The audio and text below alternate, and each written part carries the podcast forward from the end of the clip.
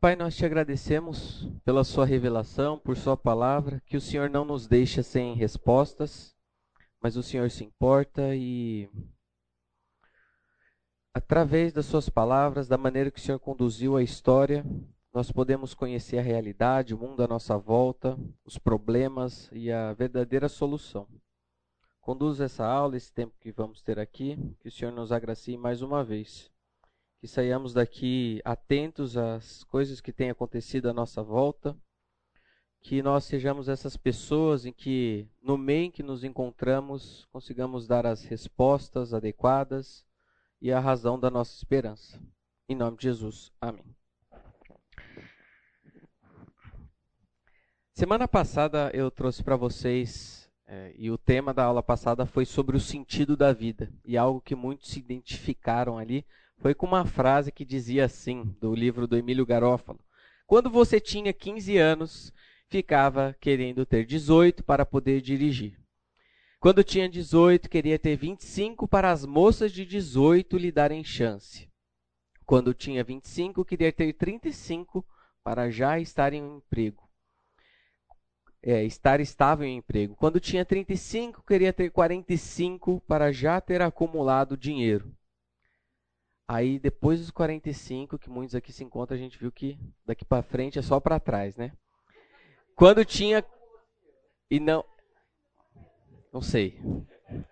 Quando tinha 45, eu queria ter 35 para ainda ter vitalidade. Quando tinha 55, eu queria ter 25 para jogar bola sem doer tudo. E assim vamos.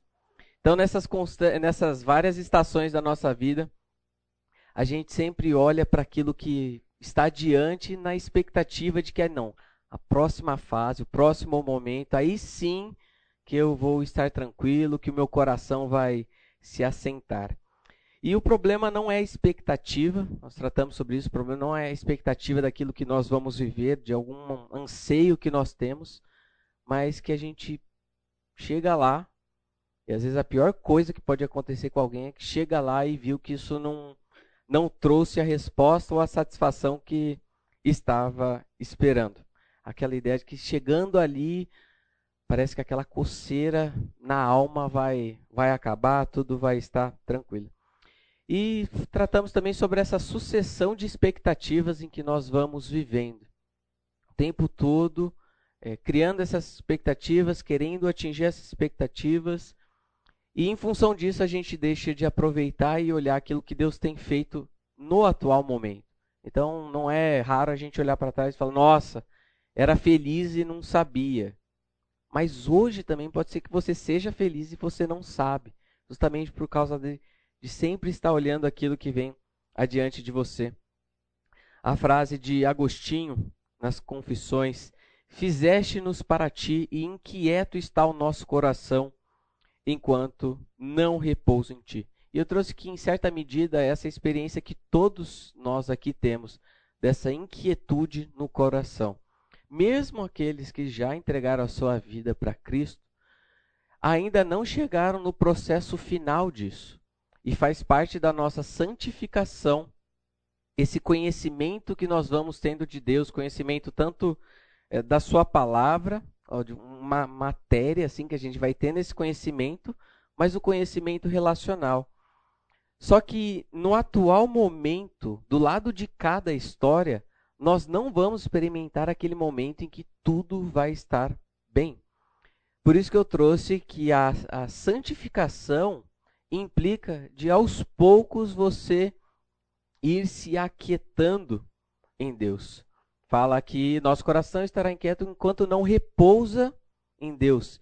Só que esse repouso se dará plenamente é, depois que o seu plano estiver completo, plenamente estabelecido.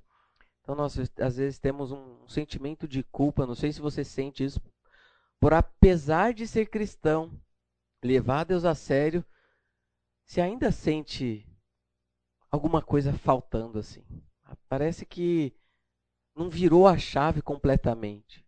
Nós estamos do lado de cada história e é importante nós levarmos isso em consideração. E muitas vezes nas nossas abordagens evangelísticas nós procuramos mascarar certos elementos negativos da vida com Deus. Então, renúncia é, dos prazeres, renúncia da, de algumas questões envolvendo a carne, a obediência, a santificação, o abrir mão, o tomar a sua cruz.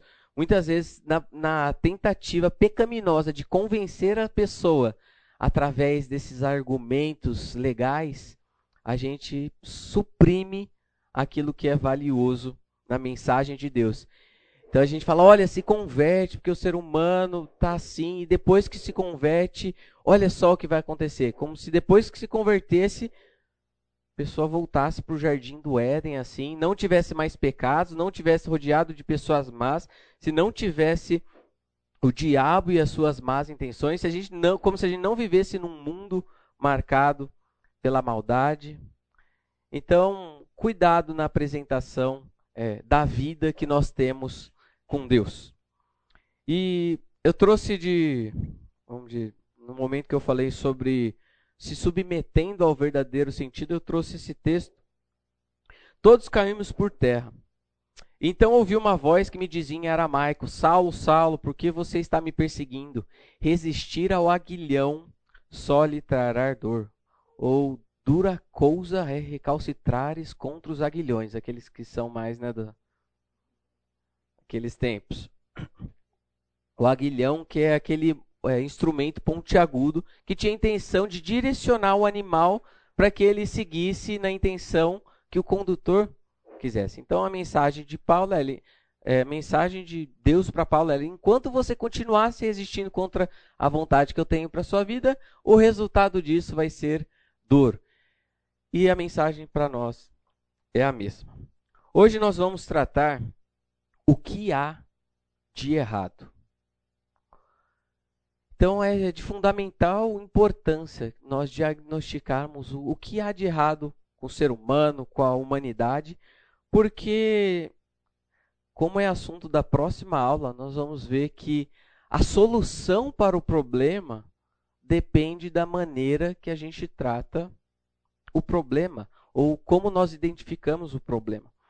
Então, imagine que você esteja algum dia assistindo um jornal da Band e você está ali tranquilo na sua casa e você ouve a notícia que foi descoberto um, um remédio que tem uma cura para determinadas doenças. Você olha aquilo e fala: não, tranquilo, ótimo, que não, legalzinho, bom saber, e continua fazendo suas coisas. Outra coisa seria se você fosse uma pessoa que estivesse diagnosticada com aquele problema. A maneira em que você receberia uma notícia daquela teria profundo impacto na sua vida agora. Então, até na maneira como a gente vai abordar ou, ou tratar o evangelho, muitas vezes, se você só chega e traz a notícia boa, é, não, é, Jesus salva, ele morreu e, nossa, traz nova vida. Ele morreu pelos seus pecados. Pessoa, como assim? Ela não compreende que ela tem um problema. Se ela não tem um problema, alguma solução, alguma resposta que é trazida não faz tanto sentido para ela. Então, a gente chegar e primeiro mostrar o problema, para depois tratar a solução, é de extrema importância. E Pascal, no livro Pensamentos, um livro que vale a pena você ler, diz assim: se a nossa condição fosse verdadeiramente feliz, não seria necessário desviarmos dela os nossos pensamentos. E ele continua, ele vai falar que nada é mais insuportável para o homem do que estar em pleno repouso, sem paixões, sem afazeres, sem divertimento, sem aplicação. Porque o que acontece nesse momento é que ele sente o seu nada, o seu abandono, a sua insuficiência, a sua impotência, o seu vazio. Então, imediatamente nascerão do fundo de sua alma o, o tédio, o negrume, que é a ausência de luz, a tristeza, a mágoa, o despeito, o desespero. Então, quando a gente se acalma, a gente para um pouco e começa a pensar, refletir, isso geralmente tem um, tem um significado existencial para muitas pessoas. Eu digo isso por experiência própria, porque algo que é comum para mim, as terças-feiras, que geralmente é o meu dia livre, que é o dia que você está mais tranquilo, sem tantos afazeres, sem tantas preocupações, você começa a pensar na vida. E isso começa. Não, você precisa encher a cabeça para lidar, às vezes, com, com, aquele, com aquele problema, para acalmar alguma questão que você está. Não, vou fazer alguma coisa aqui que eu não posso pensar na vida. E a gente quer evitar isso a todo custo. Até mesmo aqueles que se aposentam e viveram toda a sua vida em função do trabalho, fazendo alguma coisa, do nada ele se vê aposentado ali. Aí varre o, jardim, varre a calçada de manhã. E aí que começa o questionamento. Né? T.S. Eliot, a espécie humana não pode suportar tanta realidade. J. Adams, mas o incrédulo fale em articular a verdadeira natureza do problema. E essa é uma das nossas intenções hoje, ver a, a, a efetiva, a real natureza do problema em que nós temos. Ele sabe que há algo de errado no mundo. Ninguém vai negar que tem alguma coisa de errado no mundo. Isso daí é algo, vamos dizer, todos vão compartilhar essa mesma ideia. Você não precisa chegar e convencer uma pessoa, falar, não, mas o mundo é, é ruim. Olha as coisas ruins. Não, não tem nada disso. É uma experiência universal. Mas a causa verdadeira do, do problema, a sua separação de Deus, também o impossibilita de conceituar a matéria nesses termos. Portanto, o que eu, eu pretendo abordar com vocês hoje aqui são esses três pontos. Eu quero interagir com algumas respostas. Vou trazer apenas três que a gente ouve por aí do que, que há de errado com o mundo, com a humanidade, com o homem. Vamos abordar um dos temas que é o problema do mal, aquilo que o cristianismo tem uma das grandes acusações contra ele, é sobre o problema do mal. E eu quero voltar lá para o jardim, em Gênesis 3, e ver o que, que aconteceu naquele cenário que após a entrada do pecado no mundo, algumas coisas já começam a ficar desreguladas. Eu queria então, falando, interagindo com algumas respostas, eu quero ouvir de vocês o que há de errado com o mundo, com a humanidade, com o homem. O que há de errado? E eu não quero que vocês sejam crentes nesse momento, tá? É, pode falar aquilo que vocês ouvem por aí, alguma resposta, mesmo que seja errada, o que, que vocês ouvem aí? Que, qual que é o problema do mundo? O que, que é de errado? Basicamente, eu acho que é bom senso. Bom senso é aquilo que as pessoas têm quando concordam comigo. Então, o problema são os outros. É esse. Cada um tem seu, seu pensamento. O que mais? O ser humano é o problema? a ganância. Ganância. Capitalismo. O quê? Egocentrismo. Trabalhar com gente. É daí. É. Quanto mais eu conheço, mais eu aprecio o meu cachorro, né? As condições desfavoráveis, né? Porque tem muita gente, pelo menos no meu círculo de trabalho, que acha que se resolver a questão da estrutura da sociedade vai resolver. O problema nunca é a pessoa. É, é sempre as coisas que estão ali à sua volta. Ah, se eu então arrumar aqui esse, esse arranjo à minha volta, aí sim as coisas vão ficar. Vamos, que mais? Opressiva, né? A humanidade está doente espiritualmente, em, em, vários outros aspectos. O ser humano está doente, porque é, a concordância com tantas coisas absurdas é, é uma das, né, que eu, que eu ouço sempre, vejo, assim, em rede social, a humanidade realmente está doente. O hum. que mais? Falta de amor, né? Falta de amor. Excelente. Se as pessoas se amassem mais, nossa. É preciso amar as pessoas como se não houvesse o amanhã. Vamos lá então. Uma dessas questões que a gente ouve aí que é tratada como se fosse o problema, e o que nós vamos encontrar aqui não é que é tratado como um aspecto da realidade que tem as suas deficiências, que a gente vai concordar muitas vezes. A questão é que eles pegam aquilo que é relativo e tornam absoluto. Vamos falar que não, todo problema da humanidade é isso. Então, um desses aí que é bem falado é o capitalismo em que os males que experimentamos na realidade estão relacionados à exploração daqueles que detêm os meios de produção. E em muitos contextos há a exploração desses empregados, fazendo que eles trabalhem mais do que é, é razoável, recebendo baixíssimos salários, às vezes num contexto como se fosse de um de escravidão. Então, a visão desse sistema econômico é que uma maioria trabalha e vive em função de poucos que são beneficiados. Então, olhando, identificando esse problema, é daí que também surgem algumas respostas, como a revolução, o socialismo, o comunismo. Então, o que eu estou falando para vocês é que a gente não vai negar que o, o capitalismo como um sistema econômico, a gente não vai falar que isso daqui é algo perfeito, em que não haja problemas, em que não haja exploração, em que não tenha contextos e locais em que o que está acontecendo ali é errado. A gente não precisa negar isso.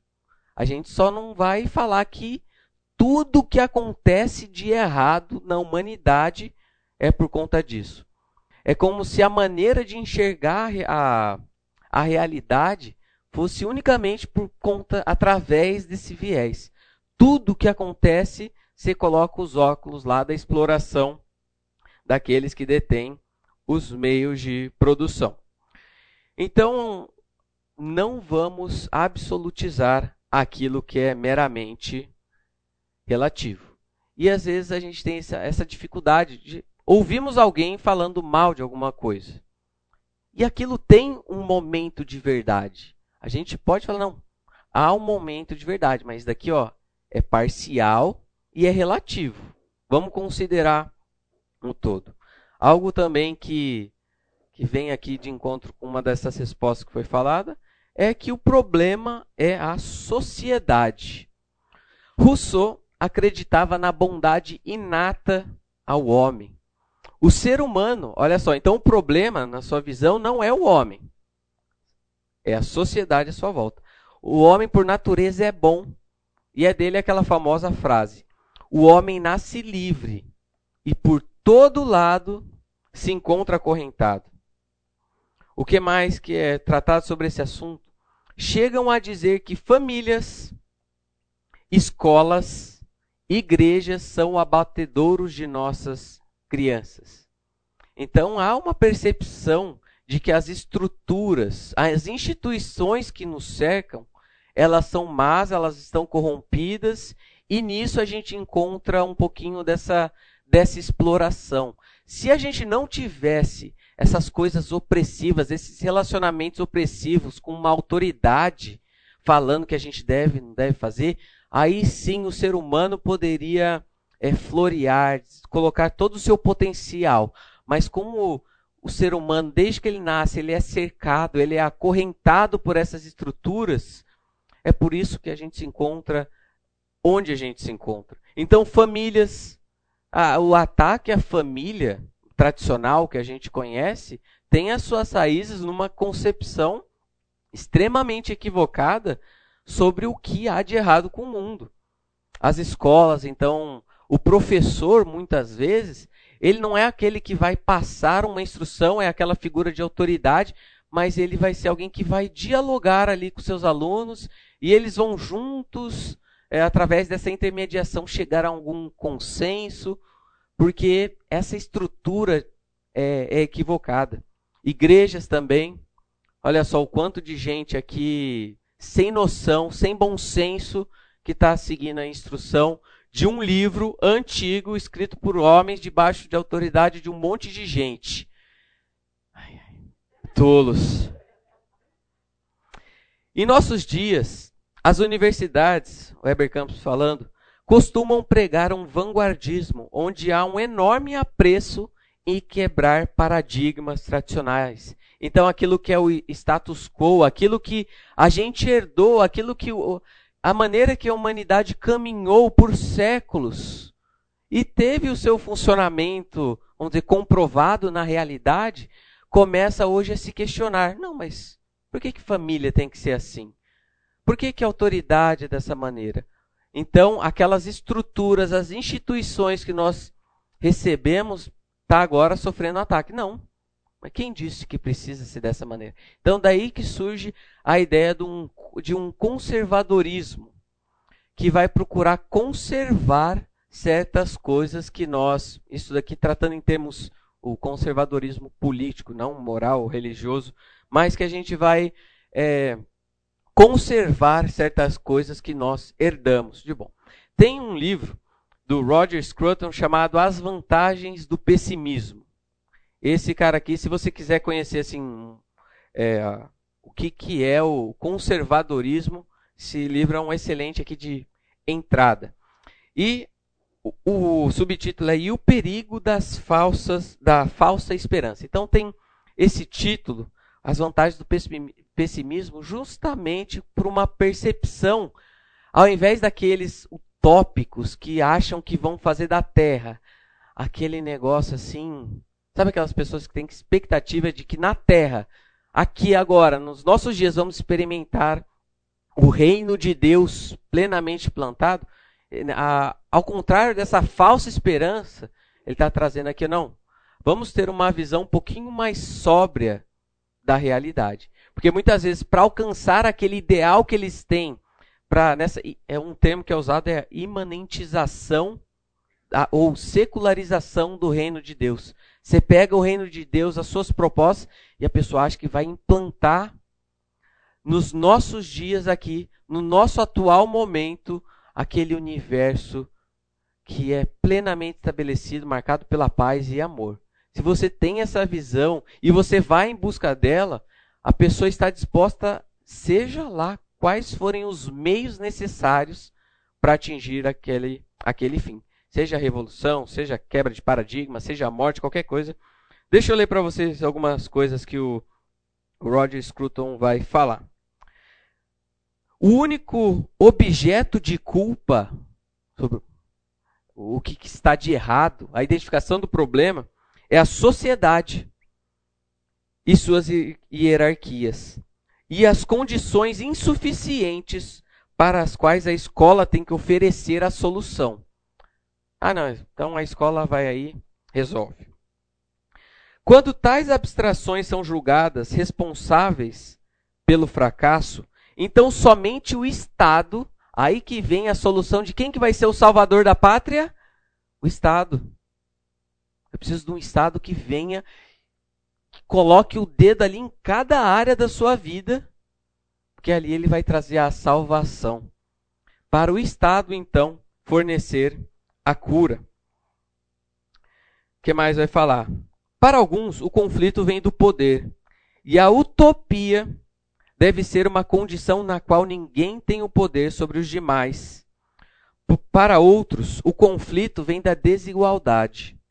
E a utopia consiste em se criar um estado de igualdade completa. Para outros ainda, o conflito vem da propriedade privada e somente será superado em um mundo onde a propriedade será comum. Vocês estão percebendo que sempre, junto com a identificação do problema, do que está de errado, vem o quê? Vem uma saída, vem uma proposta de salvação. A pessoa não vai identificar o problema e ficar parada, ela vai fazer alguma coisa. Então, o que nós vemos em vários movimentos à nossa volta hoje é justamente disso, uma identificação errada do problema e uma solução para um problema que é relativo, mas que eles nutrem, nutrem essa utopia de que, arrumando esse aspecto da realidade, aí sim vamos voltar para aquele lugar maravilhoso. E como vocês não falaram do problema maior? Alguém quer aí dar sua consideração sobre. Cuidado que o TSE vai. Ah, eu, eu, vejo que o grande problema, agora pensando como cristão, já que você está tocando aí, são as idolatrias.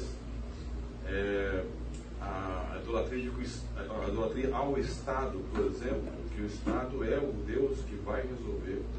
Por outro, o mercado é o Deus que vai resolver. Então a gente tem dois polos totalmente distintos, sendo que a solução já foi apresentada por Cristo e está na proposta do reino dele. E que esse reino, ele não é deste mundo, como ele mesmo falou, para um dos gerentes da época. Né? Uhum. Então, essa é a, é a grande ilusão do ser humano, achar que a solução está à parte de Deus. Perfeito. A idolatria sempre vai estar presente no coração do homem que não que não está em direção a Deus para derivar as suas respostas. Não tem então como a pessoa ficar neutra. Ah, sou neutra aqui. O coração vai estar idolatrando na expectativa de ter ali a sua segurança, a sua satisfação e o sentido. Então, há tempos atrás, os, os políticos eram todos vistos como aquele, aquele grupo em que todos eram corrompidos e que a gente vivia é, tendo contato e sabendo das notícias de corrupção, as pessoas que estão pegando dinheiro, desviando, fazendo coisas erradas. E é, era atribuída a esses políticos o problema, o grande problema do mundo. Então, o, o, mal na sociedade. Por que, que as coisas estão desse jeito? Porque políticos não estão fazendo devidamente o seu trabalho. Então, enchentes não aconteceriam se eles tivessem usado os recursos de maneira correta e terem feito as obras necessárias. Os adolescentes seriam é, mais educados e o, e o problema da deseducação, a falta de educação, seria nós teríamos resolvido esse problema se ah, o recurso fosse direcionado para isso. É, pais de famílias não estariam desempregados se eles tivessem feito isso. Então o, a gente olha, olhava para, para, para os políticos, o seu trabalho mal feito, a sua má intenção, e a gente vivenciava na nossa, é, na realidade, os resultados da atuação de, daquele que tinha que trabalhar por nós e não está que nem Barão Geraldo, os buracos na rua. É, um, é uma das grandes questões da humanidade. Você tem que ter um. Vai ser o tema da nossa última aula, tá? Os buracos de Barão Geraldo. Esse problema, sim, a gente pode atribuir a eles, tá? Mas quando a gente começa a funilar um pouquinho mais a questão em termos mais recentes, às vezes a gente vê que não são os políticos, o grupo político que é considerado o, o problema do mal, ou a raiz, como a natureza do mal. Mas às vezes um político específico é tido como problema. Então é a questão que nós temos vivenciado hoje. É, um candidato é tido como o motivo de tudo estar errado. Assim, isso vale para os dois lados. Você vai olhar, olha para o seu opositor, e você fala, nossa, tudo que a gente está vivendo de errado hoje é culpa dele. Seja o que ele fez em oito anos, seja o que ele fez em quatro. Não, que nós olha só. Então a gente pega, a gente vai negar que possa existir problemas em qualquer um dos casos? Não. Mas a gente tem que tomar o cuidado novamente para não tornar algo absoluto não tratar os cartazes que a gente vê aqui por Barão Geraldo, às vezes trazem essa ideia de que o candidato que está ali, se for tirado, se ele morrer, aí sim é Éden. A gente pode sim considerar os erros, apontar que houve iniquidade, que falta de sabedoria, que houve roubalheira e por aí vai. A gente reconhece. Mas o cristão chegar e, e apontar para aquela pessoa, para aquela figura, como a raiz de tudo que há de mal, aí é errado. Então, juntamente com essa proposta do que há de errado no mundo, tem também a solução. Então, se você vê um candidato como a origem de todo mal, a tendência que nós estamos vivendo hoje é de olhar para um outro, o lado oposto, como se fosse a origem de todo o bem, de toda a salvação, como se fosse o salva salvador da pátria. E neste momento eu quero ler para vocês, para ilustrar isso daqui, uma postagem que uma, uma pessoa da igreja fez. Não vou falar o nome, é óbvio. Para ilustrar essa percepção de que o que há de errado é um e a salvação é outro. A gente pode considerar que um vai ser melhor, que tem mais propostas adequadas, que se aproxima mais com um ideal ou não. A gente fala das coisas ruins, mas olha só o post. Não é sobre 22 contra 13 é sobre o reino de Deus contra o reino das trevas. Mas muitos não estão preparados para essa conversa.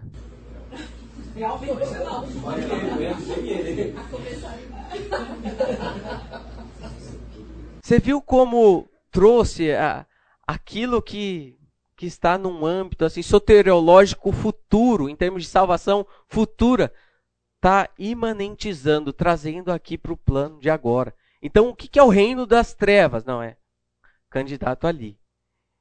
Mas vocês não estão preparados para essa conversa, tá? Então vamos parar por aqui. Lucas, mas tudo bem, não é sobre uma pessoa, também não é sobre o reino de Deus. Mas você consegue enxergar agendas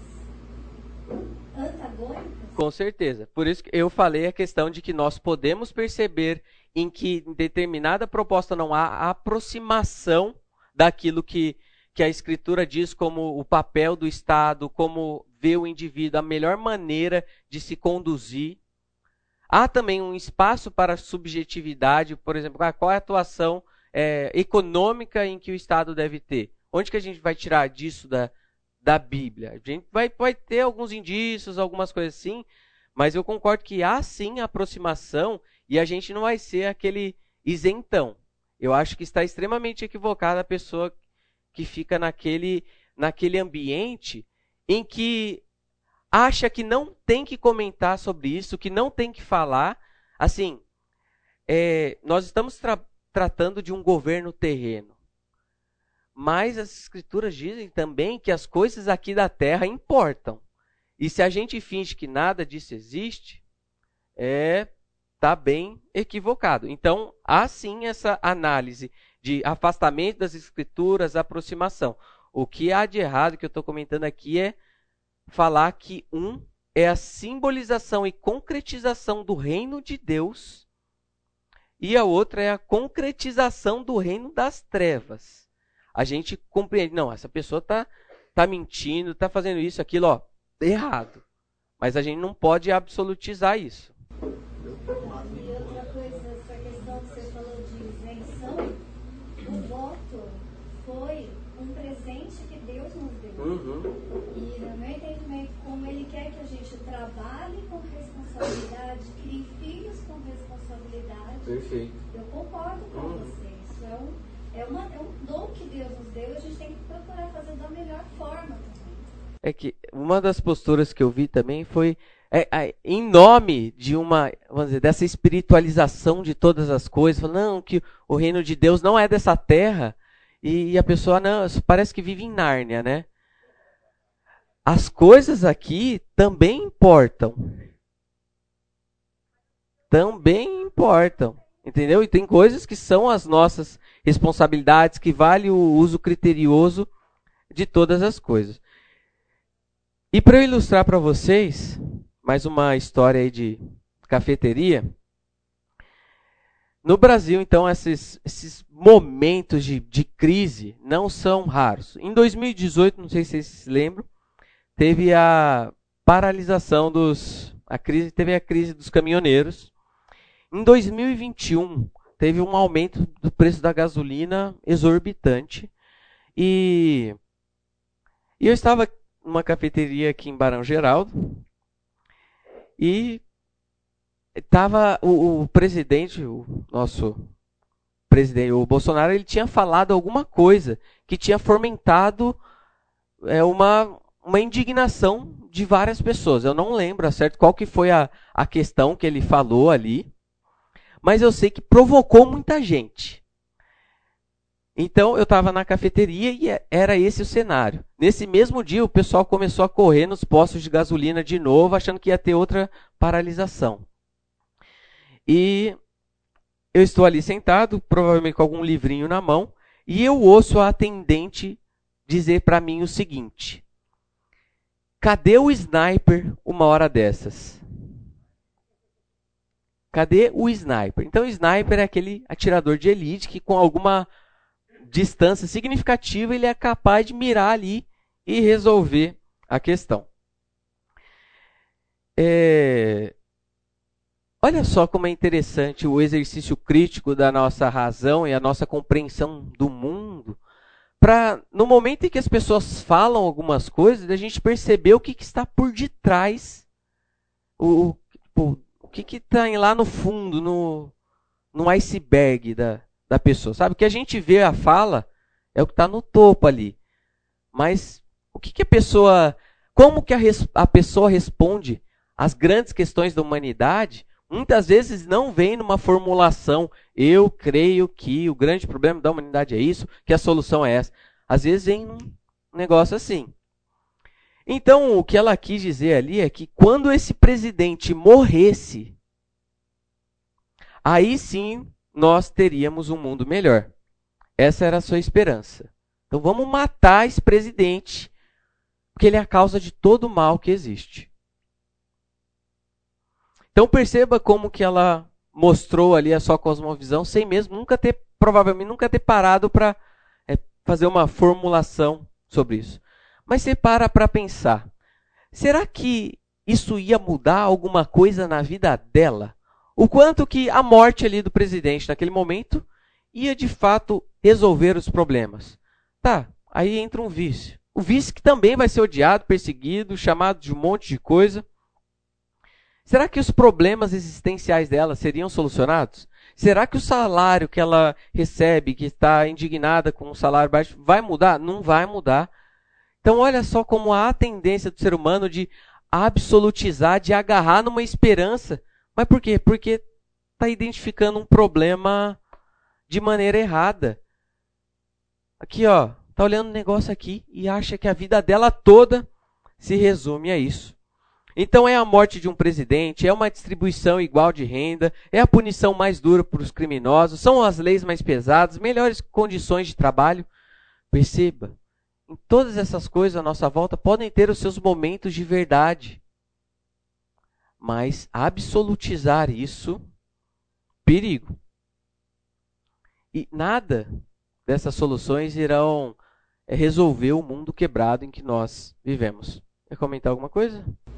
A gente não só dá problema, mas para solução, para o mundo perfeito, o ideal, a gente sempre faz isso. A gente foca numa coisa e esquece o resto. E a nossa história inteira de vida é assim, ou seja, primeiro a solução de todas as tristezas é a namorada, depois é um bom emprego, uma fonte de renda, casamento. Aí depois você começa a falar do presidente, depois você começa, mas a gente sempre está focando alguma coisa só para a solução ou para poder jogar pedra e culpar. Esse reducionismo faz parte da, da vida e, é o que você mesmo já falou, que a solução é você colocar no lugar certo a pessoa certa, o foco certo. Perfeito. Mas há uma questão que nós temos que considerar que nós não na abordagem sobre o problema, muitas vezes a gente fala, como cristão, ah, qual é, ah, é o pecado. Tudo é o pecado. Calma. Tem, tem algumas considerações a serem feitas sobre isso. Vamos ter um minutinho de intervalo aí. Nós reconhecemos a presença de vários problemas e da extrema dificuldade, tanto teórica quanto prática, para solucionar questões, vamos dizer, que envolve o mal, que envolve a maldade, a dor, o sofrimento, coisas, por exemplo, a exploração sexual, a pobreza, fome, injustiça. Mas nós não temos como, é, por exemplo, dentro de um curso a gente chegar e vai falar, não, e avaliar cada um dos seus problemas e propor uma solução para cada uma delas. Eu acho que assim, tem uma tem a validade de olhar para cada uma dessas questões e observar algumas das suas características, a melhor maneira de prover um amparo, qual a melhor maneira em que essa situação pode ser revertida ou não. Só que nós não vamos trabalhar aqui de cada um desses problemas de maneira é, pontual e falar, olha, tal problema, as causas são essas, a solução são essas, tudo mais. Não tamo, nós não estamos nos colocando aqui como salvador da pátria. E nós não queremos ser simplistas e reducionistas na maneira em que a gente vai lidar com o problema. E, e identificar o problema. Uma série da Netflix que está fazendo muito sucesso aí é uma série sobre o Jeffrey Dahmer sobre um canibal. Fica a indicação aí.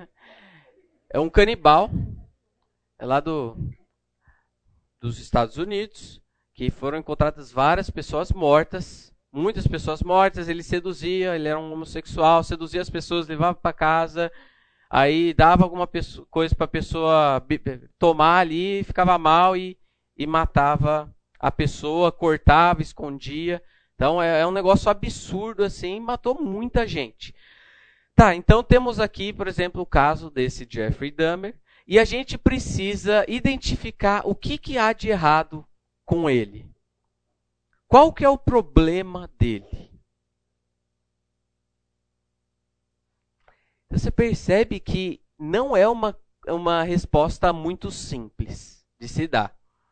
Algumas respostas que podem surgir, ah, foi, foi a sociedade que levou, que o levou a agir dessa maneira. Então, foram seus amigos, as influências que ele teve, o tratamento que ele recebeu na escola, o bullying que ele sofria, o preconceito pela, vamos dizer, pela homossexualidade, talvez. Então a gente pode apontar à sociedade tudo isso que aconteceu como um fator que o influenciou. A gente pode falar também que, num caso como o dele, foi a criação dos pais. A mãe que abandona, o pai que é desleixado e ele. É, sociedade patriarcal machista que, que criou aquele monstro. Então, a, a, falta da presença adequada do pai e da mãe fez com que a, aquela pessoa crescesse cheia de traumas e aí desembocou numa série de é, de atrocidades cometidas por ele. A gente pode olhar para ele e identificar também como um psicopata. É uma psicopatologia, ele é um louco. Ou a gente pode olhar como a nível individual, é, de, de pecado individual que ele cometeu. Então, no caso dele, o que o levou a tornar um monstro? Pessoal, é tudo junto todas essas coisas juntas. É, a gente tem que tomar o cuidado justamente de, de, não separar, de recortar a realidade e falar, não, é só isso. Não, ele, ele cometeu isso porque pecador, ele cometeu o pecado. Ou a pessoa fala, não, ele cometeu isso porque ele é louco. Ah, então ele não, não pode ser. O crime não pode ser imputado a ele. Ah, não, foi pela criação dos pais. Então, cuidado para não recortar a realidade. Pessoal, as coisas à nossa volta, a realidade é mais complexa e entranhada do que a gente imagina. Então temos a, a tendência e o, de absolutizar alguma dessa parte. E até os cristãos geralmente são reducionistas quando vão falar que tudo é fruto do pecado individual da pessoa. Não, a pessoa vê porque isso é pecado dela. Vale a pena a gente entender também as outras coisas que estão por detrás. E também a gente costuma falar que tudo é demônio. Tem um vídeo que saiu aí na internet esses dias. O pai da família está lá tentando consertar o carro, arrumar alguma coisa, e chega a filha e fala: Olha só, começa a brincar. Olha, o carro não está pegando, esse demônio, demônio está impedindo o carro de ligar e tudo mais. O pai, o pai vira para ela e fala: Não, não é demônio, não, está faltando água aqui no carro. Mas nós vamos abordar sobre a causa última do mal que nós temos. E se a gente não considera a queda que é, desconfigurou o mundo em todos os âmbitos, a nossa resposta vai é, estar errada. É por isso que a proposta da, trazer alguma contribuição no sentido de entender a causa última. Então, não significa ignorar a complexidade dos problemas existentes na sociedade.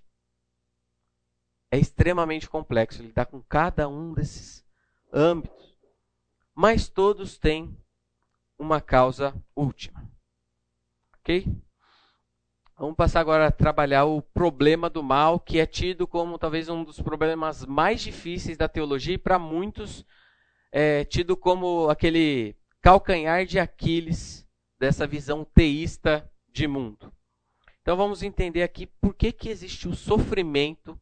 Sofrimento como aquilo resultado de, de alguma dor ou desconforto, seja doença, lesão, opressão, idade avançada, decepção, a dor da solidão, isolamento, traição, consciência do sofrimento alheio. Por que, que existe essa dor, o sofrimento? Por que, que Deus está permitindo isso acontecer? E também o problema do mal, o fato de criaturas agirem de maneira moralmente errada, desembocando em uma série de sofrimentos. E esse problema é antigo, é atribuído a Epicuro por Lactâncio. Então, é, o desenvolvimento dessa questão da da inconsistência da existência do mal com a, com a presença do mal com a existência de Deus começa ali em Epicuro. Tá? David Hume, de maneira mais, recentemente, se é, apropriou, citou aquilo que acontece ali em Epicuro. De acordo com Epicuro, ou Deus deseja remover o mal e não é capaz, ou ele é capaz e não deseja, ou ainda não deseja nem é capaz, ou então tanto deseja quanto é capaz. Se Deus deseja, mas não é capaz, ele deve ser fraco, o que não pode ser afirmado sobre Deus. Se for capaz e não desejar, ele deve ser mau o que também é contrário à natureza de Deus. Se não deseja nem é capaz, deve ser tanto mal quanto impotente e, consequentemente, não pode ser Deus. Agora, se tanto deseja quanto é capaz, diga-se de passagem, a única possibilidade compatível com a natureza de Deus, então, de onde vem o mal? Então eles procuraram formular aqui logicamente, falar, ó, existe o mal e vocês dizem que existe Deus. Deus tem algumas características que não se encontram com a realidade observada. A conclusão é que Então, em resumo, simplificando aquilo, o problema é esse. Se Deus existe, como pode existir algum mal no mundo? Ou para colocar isso de maneira mais formal, se Deus é onipotente, ele pode impedir o mal. Se Deus é bom, ele quer impedir o mal. Mas o mal existe. Conclusão: ou Deus não é onipotente, ou não é bom. Portanto, a ideia que nós temos sobre Deus, a existência desse Deus, fica em xeque. Então, nós temos um argumento que traz essa ideia de uma inconsistência lógica é, trazendo, falando que a crença teísta ela é irracional. Afinal de contas, defende que Deus existe, Deus como sendo onipotente, onisciente, e totalmente bom, mas também há mal no mundo. Então, essas duas proposições elas estão comprometidas. E então a crença cristã, a, crença ateísta, ela é irracional. Mas há um, uma maneira mais é, recente de se abordar essa questão do mal, que é olhar para as evidências e falar que o mal fornece, fornece recursos para um argumento é, e temos mais uma maior probabilidade é, de, de que Deus não existe porque as evidências apontam para o mal. Então, o mal fornece os recursos para um argumento probabilístico contra a existência de Deus. E muitas vezes essas questões são colocadas para a gente. Deus existe, é o que você está afirmando, e esse Deus de ser total, é, onisciente, não, se diz onipotente e onisciente, totalmente bom, mas o mal existe. E aí a gente começa os nossos debates para tentar provar que não, que a coisa é lógica, que faz sentido ser dessa maneira. Eu quero trazer para vocês aqui algumas, vamos dizer, alguns compromissos prévios que é importante a gente ter quando a gente entra nesse tipo de debate sobre a, a presença do mal juntamente com a existência de Deus.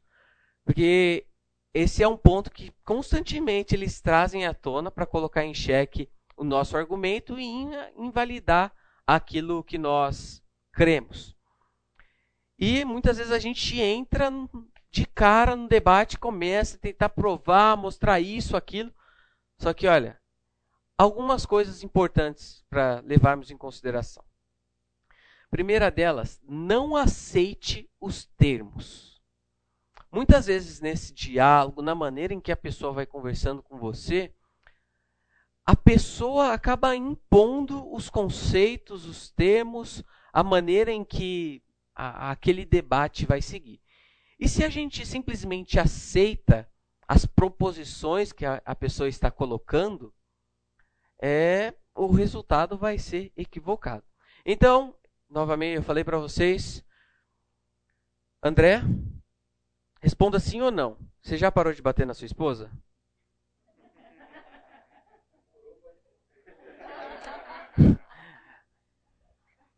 Já marca um aconselhamento com Oswaldo, porque. Olha só, se você aceita os termos, responda sim ou não. E coloca uma constatação. Já era. Então, muitas vezes nessa abordagem, se Deus é bom, por que que tal coisa? Então, acaba colocando a gente numa, numa maneira que. Então, olha lá. Não aceite todos os termos. Não fique na defensiva, dê uns passos para Não, calma lá.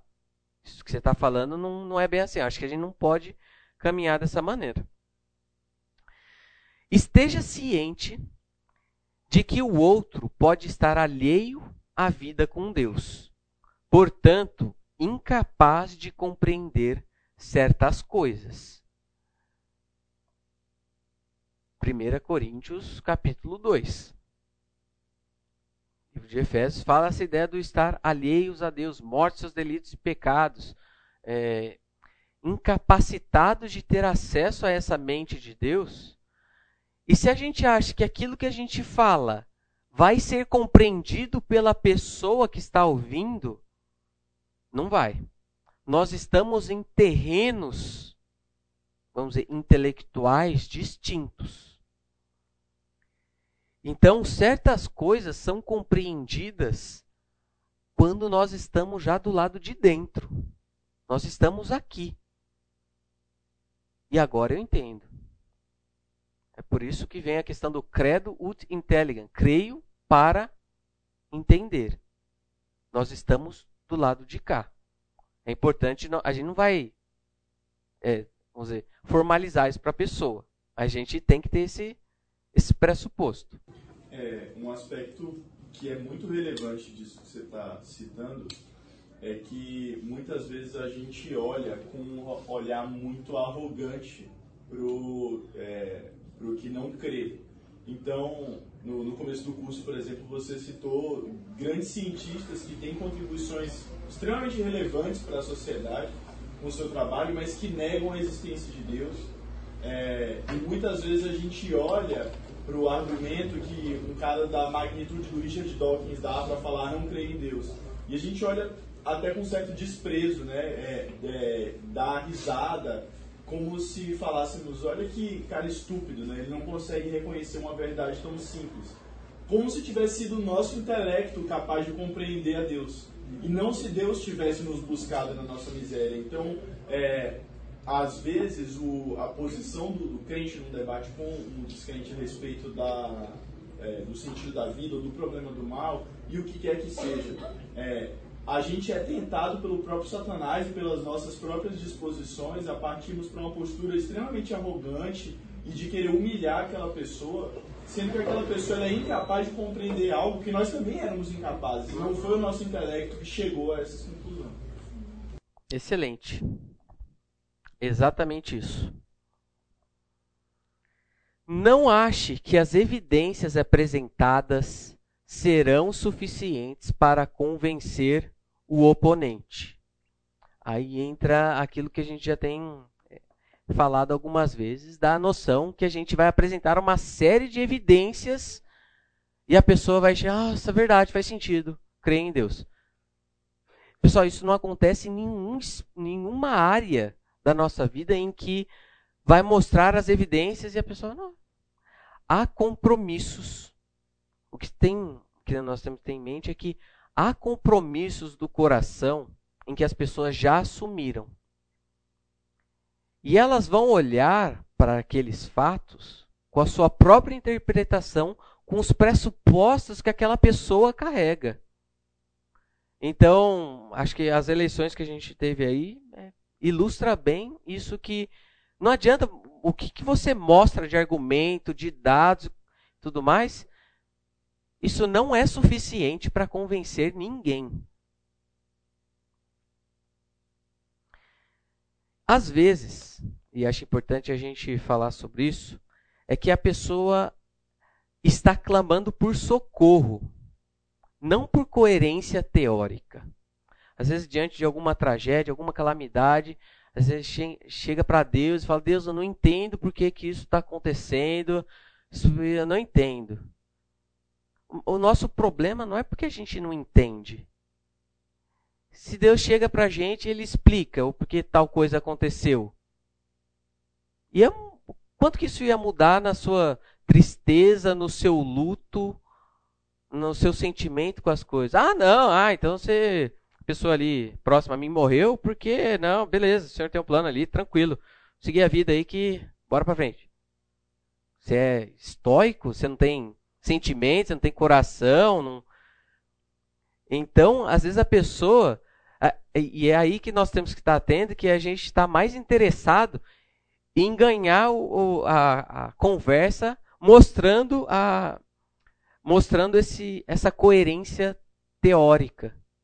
Isso tem seu espaço, mas acho que o que nós temos que estar atento é para entender o que, que se passa no coração daquela pessoa que está, às vezes, indignada com Deus, que vai falar que Deus não existe tudo mais, porque a pessoa está se sentindo mal.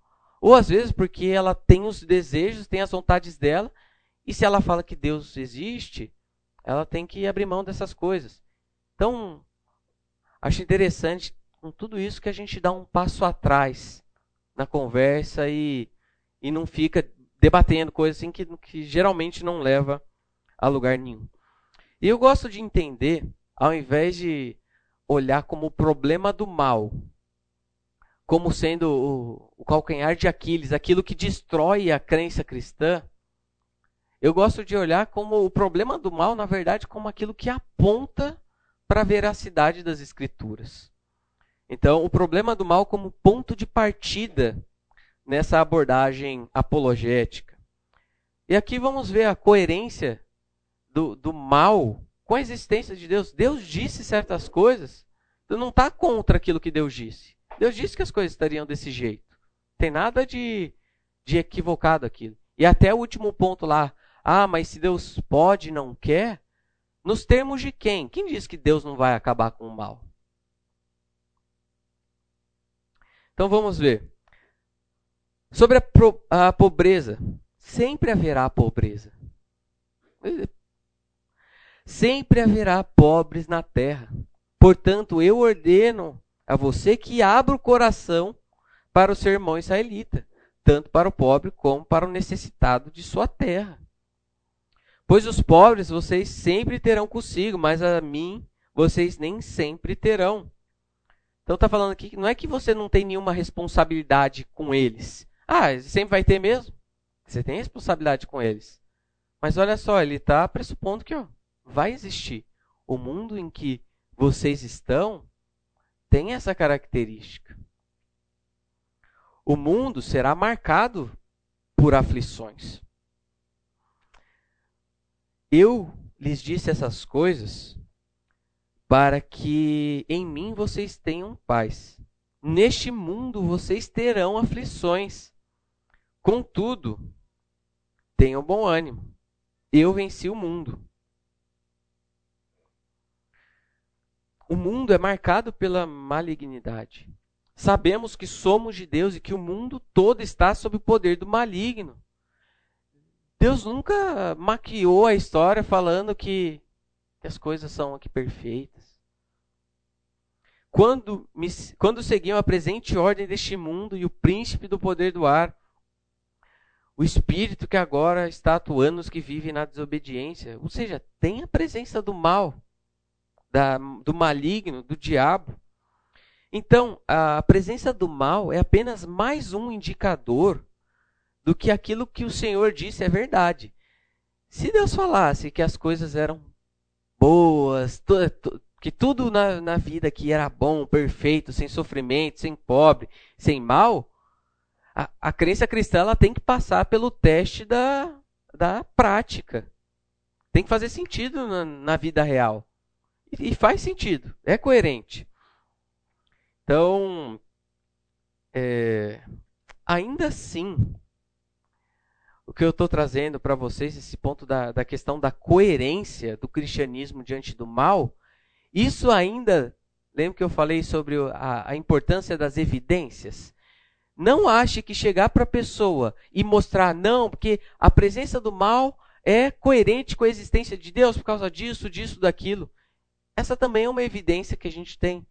Entretanto, elas também são limitadas elas não são suficientes em si para convencer a pessoa. Mas assim, isso mostra para a gente que aquilo que Deus diz passa no teste prático da vida como ela é. O Herman Bavinck diz: a humanidade, em sua totalidade, proclama a verdade da queda então a gente fala muito né, dessa revelação geral que nós temos na natureza e tudo mais. Vamos olhar também para o mal. O mal também está testando a existência de Deus. O relato que aconteceu lá na queda mostrando que nós estamos é, vivenciando agora os desdobramentos disso. Francis Schaeffer. O cristianismo está quilômetros distante de qualquer forma de humanismo otimista. Mas difere também no, do niilismo, do, da falta de, de sentido. Pois o niilismo, apesar de ser realista, não pode, contudo, nem diagnosticar corretamente a situação, nem dar o tratamento correto para suas doenças. O cristianismo tem um diagnóstico e um fundamento sólido para a resposta. A diferença entre o realismo cristão, a percepção da vida como ela é, e o niilismo, uma postura mais negativa, não significa que a visão cristã do mundo é romântica.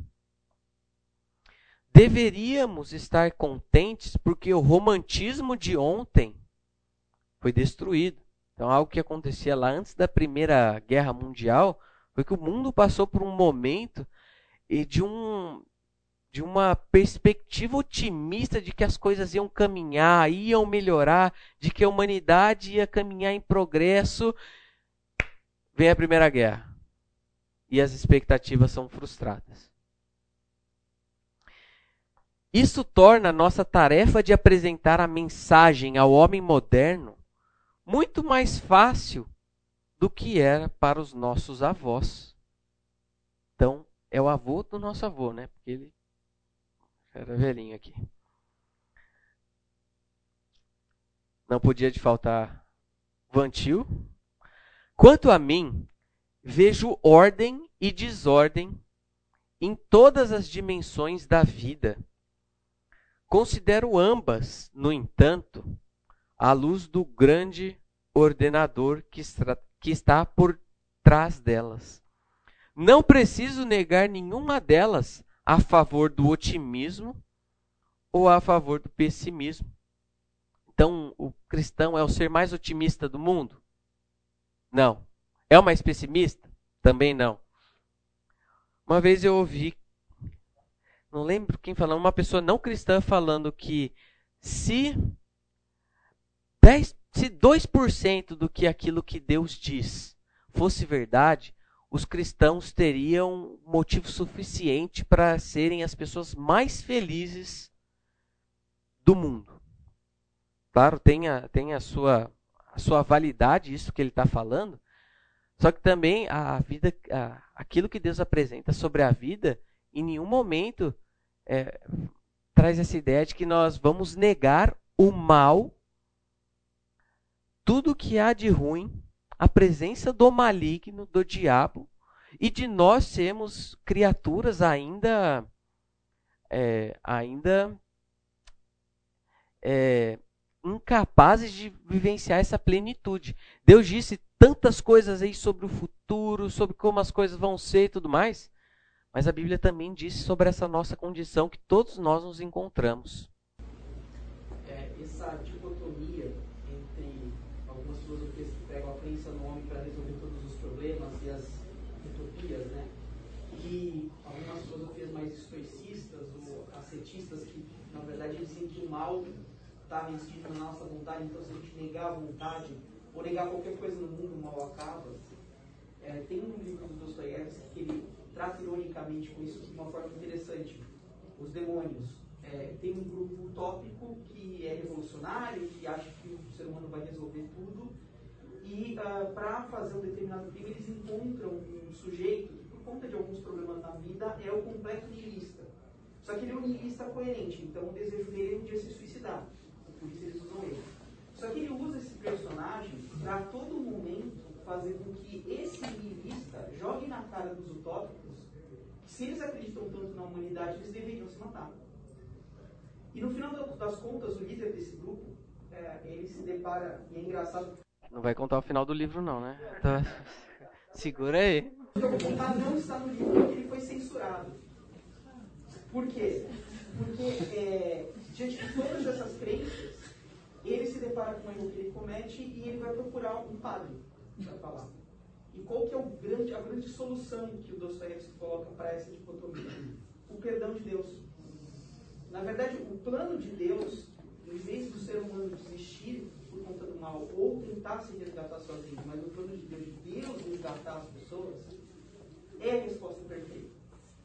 Porque a gente não precisa nem confiar na gente e nem desconfiar de tudo. A gente só tem que confiar nele. Não, não vou nem dar aula mais. É. Excelente. Para a gente caminhar um pouco, vamos lá então para. Se tiver aí com a sua Bíblia, vamos lá para Gênesis capítulo 3.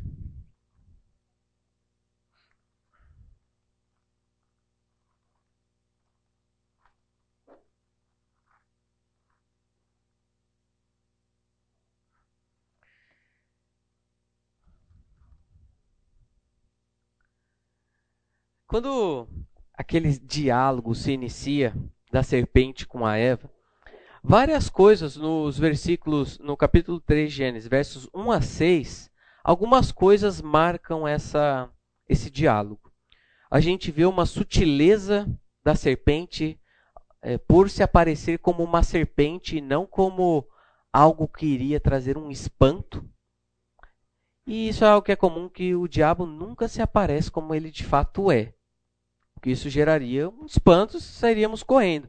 Mas geralmente ele vem na forma que não. É, ali eles haviam dado nome para os animais, eles conheciam, então ele veio em algo que não gerava espanto, ele foi sutil. A gente vê uma dúvida é, sendo levantada, a gente vê Deus sendo apresentado como um estraga prazer. Interessante quando a gente nota o significado de Éden é justamente prazer. Então Deus cria o homem no cenário ideal para o desfrute, para o deleite. E interessante que, que essa proposta de, nossa, é isso mesmo que Deus disse, não coma de nenhum fruto das árvores do jardim. Na verdade, o que Deus tinha dito era, coma livremente de todas as árvores do jardim, mas não coma. A, a ênfase de Deus foi na liberdade, foi na, foi na felicidade, foi no desfrute. A gente vê um legalismo na resposta de Eva, não, que nós não podemos comer, nós não podemos tocar. Deus não falou que você não podia tocar, não. Então começa a acrescentar coisas. Depois a gente vê uma mentira, certamente não morrerão. Mas o que chama atenção nesse relato e que foi o fator determinante para, para a queda foi a proposta de deles serem como Deus. Então, aquela ideia de que a criatura deixaria de ser uma criatura e passaria a assumir um, o lugar de Deus. E a mesma é, questão aconteceu com, com a queda de Satanás. Se você olha Ezequiel 28, Isaías 14, vê que o que aconteceu ali no coração de Satanás foi justamente essa ideia de o ser como Deus. Mas o que que acontece? Uma observação. É, não, não, Satanás não só contou a mentira, ele fez Deus mentiroso na cabeça da, da, da uhum. Ele torceu totalmente a, a coisa e desautorizou Deus no processo. E ela caiu. Coloca o caráter de Deus em jogo, né? É, é, é o que acontece geralmente até nesses debates que a gente tem, né? O caráter de Deus ele é colocado de uma outra maneira. É aquele Deus que é mentiroso, estraga prazer, tudo mais. Mas o que eu quero mostrar para vocês agora é que após a, o pecado, a partir do versículo 7, a gente vê que os olhos dos dois se abriram e perceberam que estavam nus, então juntaram folhas de figueira para cobrir-se. A gente vê a partir do versículo 7 o desenrolar da história e a entrada de vários problemas. A gente vê a entrada do mal. Então, a primeira coisa que salta aos olhos aqui é o homem tentando resolver os problemas. Então, a solução é, que o homem tinha aqui para o seu problema, de acordo com eles, era pegar folhas de figueira e cobrir-se. A gente pode chamar isso aqui da primeira gambiarra da história. É a primeira vez que o ser humano dá um jeitinho para resolver as coisas por conta própria. E a gente vê ao longo da, da história bíblica isso acontecendo algumas vezes também. É, se você lembra do, do pecado de Davi, é, e a maneira em que ele tenta solucionar o seu próprio problema. Então, a gente vê ali em 2 Samuel 11, 9. Mas Urias, depois que ele chama Urias, tenta enganar, colocar ele, deixar ele bêbado, voltar ele para casa para reverter a situação. Mas Urias dormiu na entrada do palácio, onde dormiam os guardas do seu senhor, e não foi para casa. Aí Davi, insistente para resolver a questão, à tarde, é, capítulo 11, verso 13. À tarde, porém, Urias saiu para dormir em sua esteira, onde os guardas de seu senhor dormiam, e não foi para casa. E por fim, vendo que todas suas tentativas para lidar com o problema fracassaram, ele teve a, grande ideia. Capítulo 11, verso 15. Põe Urias na linha de frente e deixe-o onde o combate estiver mais violento para que seja ferido e morra. Olha só o que Provérbios 28, 13 diz: Quem esconde os seus pecados não prospera, mas quem os confessa e os abandona encontra misericórdia. Nós temos diante de nós um Deus misericordioso que nos dá os meios necessários para lidar, para nós lidarmos com as nossas falhas.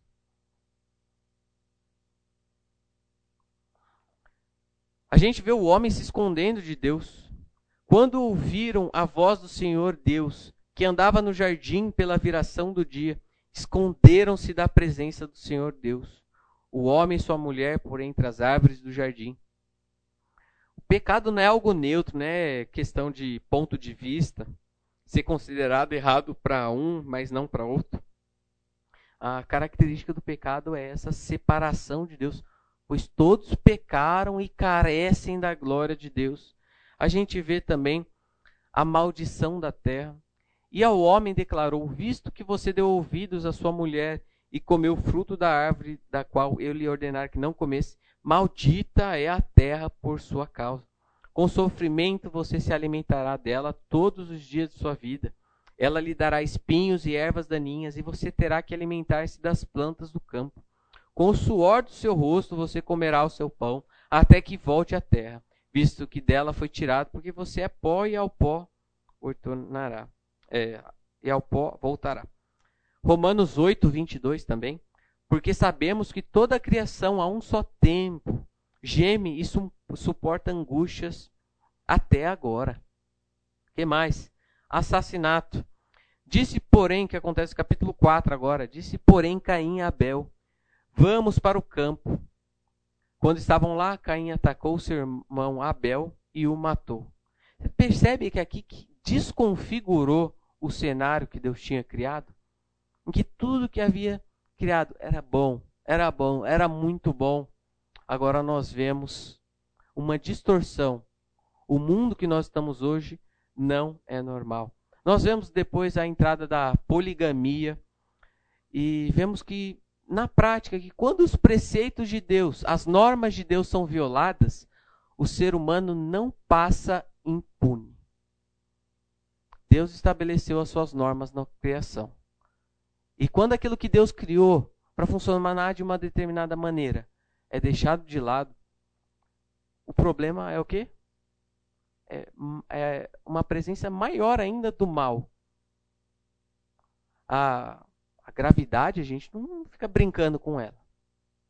A gente não pode desobedecê-la. Mas as, nós podemos desobedecer as normas que Deus coloca. Mas isso nunca passa impunemente, impunemente. Então o pecado afeta cada parte dessa ordem e harmonia, torcendo, fraturando, distorcendo e corrompendo. Concluindo, A pessoa que negligencia uma resposta bíblica, um entendimento é, da natureza do mal, terá um grande problema ao interpretar as coisas que estão acontecendo à sua volta. Entender de fato a, a origem verdadeira do que de onde vem todas essas coisas? Por que, que o mundo está do jeito que está? Por que, que eu sou do jeito que eu sou? a pessoa que compreende de maneira errada qual que é o problema da sua vida vai ainda assim procurar soluções para a sua vida. Por isso, nos cabe levar ao homem em desespero a única esperança para a qual o pecado, o mal que nos assola, o confronto da cruz. E o que nós temos logo depois lá do incidente é o próprio Deus tomando iniciativa para resgatar o homem. Então, ao invés de folhas de de figueira, de, de figueira, Deus vai lá, mata um animal e cobre a culpa do homem. E tem uma promessa de que a descendente da mulher um dia viria, pisaria na cabeça da serpente. E olha só, há um tempo para que todo o plano de Deus se concretize e não exista mais o mal. Nós estamos desse, só que nós estamos desse lado da história.